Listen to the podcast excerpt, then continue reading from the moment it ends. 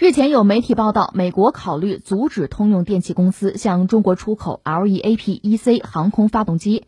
然而，美国总统特朗普十八号出面表示反对。他表示：“我们想把产品卖给中国和其他国家。美国国家安全不可以被当作给那些与美国进行贸易的国家制造麻烦的借口。”特朗普补充道：“他不想让其他国家没法与美国做生意，这只会意味着订单会跑到别的地方去。”举个例子，我希望中国买我们的喷气式发动机，这是世界上最好的。你这个消息就是特朗普一个表态，再加上美国政府最近也是亦步亦趋吧。总统表态了，政府层面也有表态，说要向中国出售发动机啊。这 等于说，如果这是一出闹剧的话，也许要落幕了。呃，持续时间不是很长。呃，这个事情确实，我倒觉得还是很有意思，很耐人寻味。我们一样一样说。第一点是什么呢？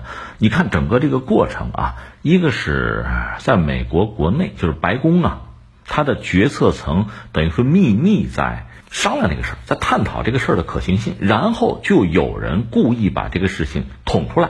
他是匿名的，不透露自己姓名的，然后把这个消息先捅给了美国的媒体，那媒体趋之若鹜，马上就把它爆出来了，然后引起全球的关注，包括我们中国，从官方到民间也高度的关注，外交部还做了回应，然后这个事情等于说八字儿多多少少虚的 有那么一撇儿还不实的时候，就已经搞得满城风雨了，然后就剩下特朗普和美国政府，那等于来收拾了，那他们的态度大约就是。就没这事儿啊，这事儿没脑子啊，还得卖。那我们刚才讲的大概就是这个过程啊。这个过程说明了什么呢？我觉得首先说明，确实在美国国内，在决策层吧、精英层吧，或者说在能够对美国啊政府的决策能够产生施加影响的各个层级，确实有一些人有一些想法。这个想法大约要做什么呢？一个是要阻止中国在高科技领域。比如在高科技制造业要阻止我们的雄心壮志，比如造民用大飞机，还有什么呢？如果具体说，他们可能担心中国的大飞机，比如说 C 九幺九对美国的呃像波音吧，它既有的市场份额形成影响，形成冲击。如果再往深挖一步，他们也有可能是希望什么呢？中美之间在高科技领域吧，甚至在全球制造业产业链，在这一系列的领域呢脱钩，这可能是这些人的动机和目的。但是是这样啊，就是每个人就在这个世界上，每个人如果他有一个想法，他有一个判断，或者说他想做一个决策，他往往是基于自己对现实世界的认识，基于他自己的经验，他的思维方式。但是，就单个人做这种决策，往往容易跑偏在哪儿呢？你不可能就是尽知天下事。对自己、对对方、对整个世界有很充分的了解，包括在这个制造业、航空发动机啊、啊民航，在这一系列产业，你都是一个通才，你都是内行，你做不到。所以有的时候，某些人在某个领域的某些想法，你看我们的网络上，因为我们网络很活跃嘛，我们就说网友各种各样的想法，各种奇思妙想也好啊，包括对这个时政啊、就国际政治啊这样那样的想法看法也好，一个是他不乏真知灼见。那聪明人有的是，我们要看到。但另一方面，他们往往是什么呢？犯一个错误，就是以偏概全，因为他看不清全貌。基于自身的认识，如果你认识水平相对低下的话，那你做的判断呢，就不要说了，对吧？就算你做出了一个准确的判断，那很可能真就是瞎猫碰见死耗子，谁也不会例外。那美国也没有例外。一个呢，就是提出就希望美国对中国进行这个发动机啊，就 C 九幺九发动机禁运，这帮人。他们肯定有他们的动机和目的，但是显然他们对这全球的这个产业链啊，目前全球啊全球化嘛，这个国际分工啊，整个这个链条，包括美国、中国，实际上我们就说在制造业、在经济这个领域的相互依存的关系，是缺乏一个全面客观的了解和认识的，所以这就是个昏招。就像前两天我们讲，这就是一个昏招。那现在我们看特朗普也好，包括美国政府也好吧，因为他毕竟相对比较全面的掌握这个局面，掌握这个具体情况，所以他们对这种说法本身，至少公开表达的是也不认同，还得卖。而且你看美国政府话说的其实挺实的，挺老实，说什么呢？就说通用电气现在它经济状况不行，你要不让它卖，它不还赔钱吗？你得让它卖呀，你得让它活下来呀，就这么简单的道理。所以你看这个事情本身呢，让我们看到在美国国内，就在所谓的决策层、精英层，呃，声音也不一样。特朗普有特朗普的声音，我们以前也讲过，反对特朗普的声音也有很多。另外，在很多问题、具体问题上，那比如说在对中国的态度吧，不管是经贸啊、国际政治、其他各个领域吧，在一系列的问题上，就是怎么拿捏这个关系，怎么掌握这个分寸。你可以看到，美国人实际上是分裂的，态度并不一致。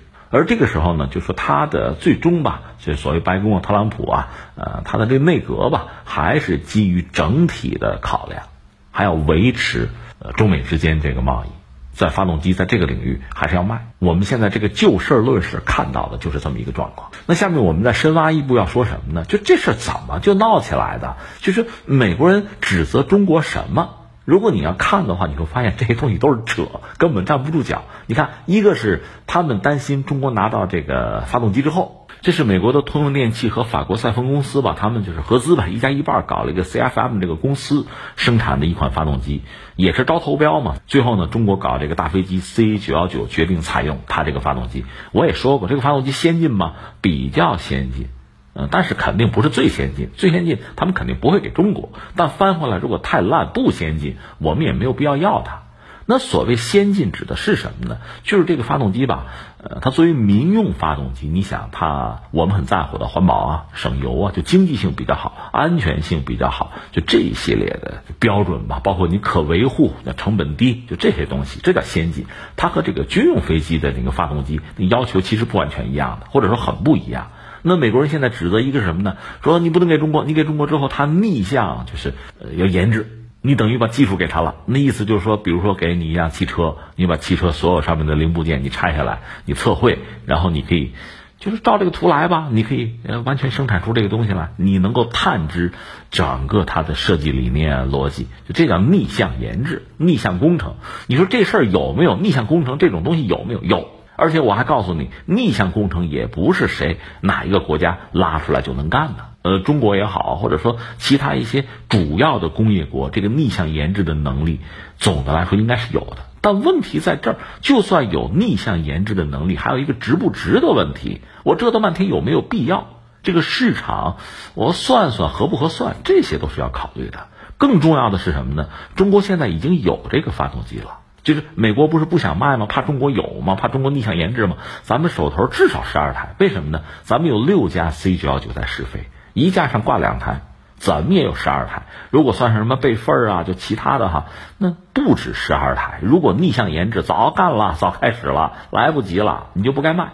所以这条根本就没有意义。再有呢，有人说这个不能给中国，给中国它就军用了。这这么说哈，如果是军用的话，也只能是比如说运输机。或者说亚音速的什么大型飞机？你说轰炸机呢？如果是亚音速轰炸机，在某一段啊，也许有可能。但是你知道，军用有军用的标准，你一般民机的发动机是达不到军标的。那中国军队，那我们胃口也好着呢，那我们的标准也高着呢。那也不是你弄台什么发动机，你民用的发动机我军用就就采用，不可能的嘛。这是个常识问题。那你说这个东西有什么值得我们关注的吗？当然有。你比如说它一些新材料，它那个就是涡扇的那个叶片啊，是复合材料的。那技术当然很先进，但是我说这个东西是一种低速的东西，它更多的还是什么呢？还是民机来使用。哦，那你说看看这个发动机，对我们中国在技术上，那肯定多看没有坏处啊。美国也是一样，全世界都是一样啊。但是你要指责中国，刚才我们说这些东西，它肯定是站不住脚的。这就无聊了，就完全是外行，外行都不这么说话。你至少你请教请教嘛。所以这个理由很不充分，连特朗普连美国政府最后也没法认，拉倒，还得卖，还是要挣这个钱，这明摆着的事儿嘛。所以由此我们是不是可以判断，就这个闹剧差不多告一段落了？那下面我们就说，但是，但是这事儿来的吧，也还真巧，也真是时候，或者说他真的是给我们提了个醒。我们反思一下啊，我们 C 九幺九这个项目上的时候，包括我们招投标，不光是买了这个发动机，包括这个所谓国际上货架产品，连那个霍尼韦尔也是美国公司哈，它那个飞控就是客机的那个飞行控制的那个系统，电传的那个也是在全球招投标，最后买的它的，还有很多子系统都是在全球范围内采购的。那你要看到那个时候，就是全球的贸易也好。包括中国和很多国家的关系也好，那个时候和今天又有很大的不同了。时代发生很大的变化，所以当时签的东西，当时我们很放心嘛。而且我们以前一再分析，它这个全球采购不是因为说我做不出来，而更多的是什么呢？我觉得还是出于市场的考虑。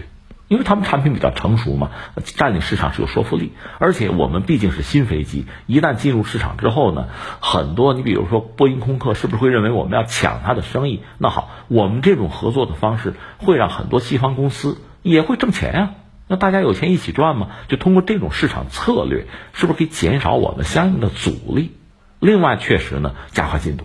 所有的东西，你要实话实说，我们花点时间，就砸时间慢慢研制它，可以搞出来。但是咱们还是要快一点嘛。基于这些考量，我们是当时采用这么一个市场策略。但是现在看来，这个策略恐怕有问题了。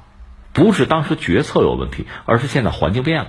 就说当年中兴有问题没有？没有啊。但是这不是倒霉了吗？那么华为当年不声不响的，因为华为的任正非当年呃和这个摩托罗拉有一单交易。就没成啊，那个事儿让他意识到，就触动他了。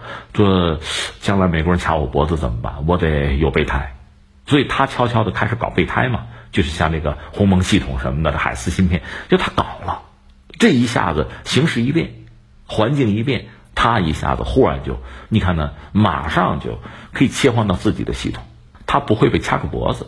所以你看，现在大家就很推崇这个华为模式、中兴模式，其实也没有错，但是环境变了。那就麻烦了。恐龙有什么错吗？恐龙也没有错呀。环境变了，那不就出问题了吗？所以现在从 C 九幺九，从我们大飞机这个项目，是不是也要完成一个切换？就从以前的中兴模式向华为方式来切换。当然，这个过程可能是劳神费力，需要时间，需要投入。但是那又怎么办呢？现在给了你一个提醒了。我向来以为啊，在很多重大的事件，就是我们面对重大的挑战，什么灾害啊、威胁，在这之前，其实。我们是会得到某种提醒的，就看你意识到意识不到。最典型、最简单的，你看那个一八四零年鸦片战争，再往前追将近五十年，马格尔尼访华，那英国的使团嘛，他是说是给这乾隆拜寿嘛，乾隆八十大寿，结果他们到中国都乾隆八十二了，但是他给中国带来的是什么呢？就是西方最先进的那些自然科学技术的消息、天文，嗯，包括这个军备啊，这枪也好啊，军舰也好，那模型都拿回来了。你如果当时拿这当回事儿的话，你准备上四五十年，也不是一八四零年那个结果呀。咱们当时不是大意吗？没在乎吗？最后就这个样子。他会有提醒。那么现在我就觉得，这次这个闹剧吧，他给我们一个提醒，那就是我们在高科技领域就得靠自己。这次通用电气的这个发动机，我想它可能不对中国禁运，原因在于它要挣这个钱。但是还有很多其他的东西，我是再举一例吧。比如说，呃，全世界范围内，咱们说这个半导体这个行业啊，这个产业哈，有一种很重要的工具设备吧，叫做光刻机。有朋友可能知道光刻机这个东西谁做的最好，甚至垄断全球的这个呃这个市场呢？荷兰，荷兰有企业做光刻机做的比较好，做得好之后，甚至美国的资本都入股到这个地步。那么你要买荷兰的光刻机，美国不干，美国挡着。说什么呢？说那不行，呃，美国它出口是有这个管制政策的吧？就说你比如说这个光刻机啊，里边有百分之二十五以上的就这个价值啊，是美国人生产的，那这就不能卖，或者你得找我申请。后来一查，荷兰这光刻机吧，不到百分之二十五，里边有美国的零部件，但是涉及到价值不到百分之二十五，那怎么办？拿国家安全说事儿，不让你卖，就是荷兰的光刻机你不能卖给中国，谁呀？啊，美国说的，就这个，他给你拦着。就设置各种障碍，想尽办法对荷兰方面施加压力了。所以你看，在高科技领域，我们说，就算他今天发动机放行了，那又怎样？那并不意味着在这个领域他的态度有了根本的改变，只是他更看重眼前的利益而已，没有别的。那对我们来说呢？那好，我们应该一个抓住现在这个窗口期，目前这个生意能做，当然要做。但另一方面呢，我们已经得到了这个警示。得到这个提醒了，你不能视而不见，那你必须抓紧时间解决问题，那就是该投入要投入。另外，从时间上，那该抓紧得抓紧，就是让我们自己的这个大飞机的发动机就尽可能的去国产化。另外呢，呃，国际合作也不是不行，那就是全面开花嘛。我们之前也讲过，你比如说英国那罗尔斯罗伊斯公司，它本身在这个国际竞争之中吧，这种中推就是民航的，它其实已经不行了。嗯，它主要是在大推大推力发动机上还有点绝活吧。但是如果它和中国合作的话，呃，问鼎这个市场，它未必不愿意。另外，俄罗斯本身也有类似的发动机，呃，而且是供给他自己的那个飞机，呃，和我们 C 九幺九基本上也算竞争对手。但是他自己那个产量，就是飞机的产量很有限，所以它发动机产能呢恐怕会过剩，所以和中国合作也未必不可以。至于我们中国本身也有一些选项，一个是有一个长江一千 A，那个是原配要配我们这个 C 九幺九的，但是那个恐怕得还得有些年头，甚至搞不好得十年。那么有没有别的呢？你像现在我们这个运二零，它用的一方面用的是俄罗斯的发动机，叫这个 D 三零 KP 二。就是伊尔七六的那个发动机，但是我们也搞了一款类似的东西，就我们自己也有类似的东西。呃，另外在这个涡扇十的基础之上，我们发展的那个涡扇二零，可能也比较匹配。那我们说这些发动机呢，那可能带有拉郎配的性质吧，也许就是不是那么严丝合缝的满足我们的要求，但是肯定可堪一用，就是为我们赢得一定的这个时间，这应该没有问题。最大的麻烦是什么呢？因为你研发之后你要试飞，我们前两天不是讲过吗？波音那个七三七，它是老飞机，就是换发动机、升级发动机，软件没有跟上，最后带来的麻烦。所以我们 C 九幺九呢，如果换发动机，最主要的麻烦是什么呢？需要时间，你得重新来过啊，得试啊、测试啊、试飞啊，这个过程就会拉长，所以肯定对我们会有影响，但是显然不至于致命。你说把 C 九幺九给掐死了，那是不可能的事情。除非我们不要这个飞机，否则它完全没有这种可能性。而且我还要说一句哈，C 九幺九呢，从这个飞机的体量啊、规格啊，就整个这个飞机和谁很类似呢？和波音七三七就很类似。波音七三七如果翻不了身，实话实说，那么 C 九幺九未来的市场还是相当可观的。另外呢，波音本身在中国那也有庞大的市场，整个全球市场可能至少四分之一是在中国，你掂量着办，明摆着的事情。所以，就对他们来讲是两害相权取其轻了。对我们来说呢，这是一个重要的提醒，是警告。那等于说是很明白的提醒我们，督促我们抓紧时间把自己的这个短板赶快补上。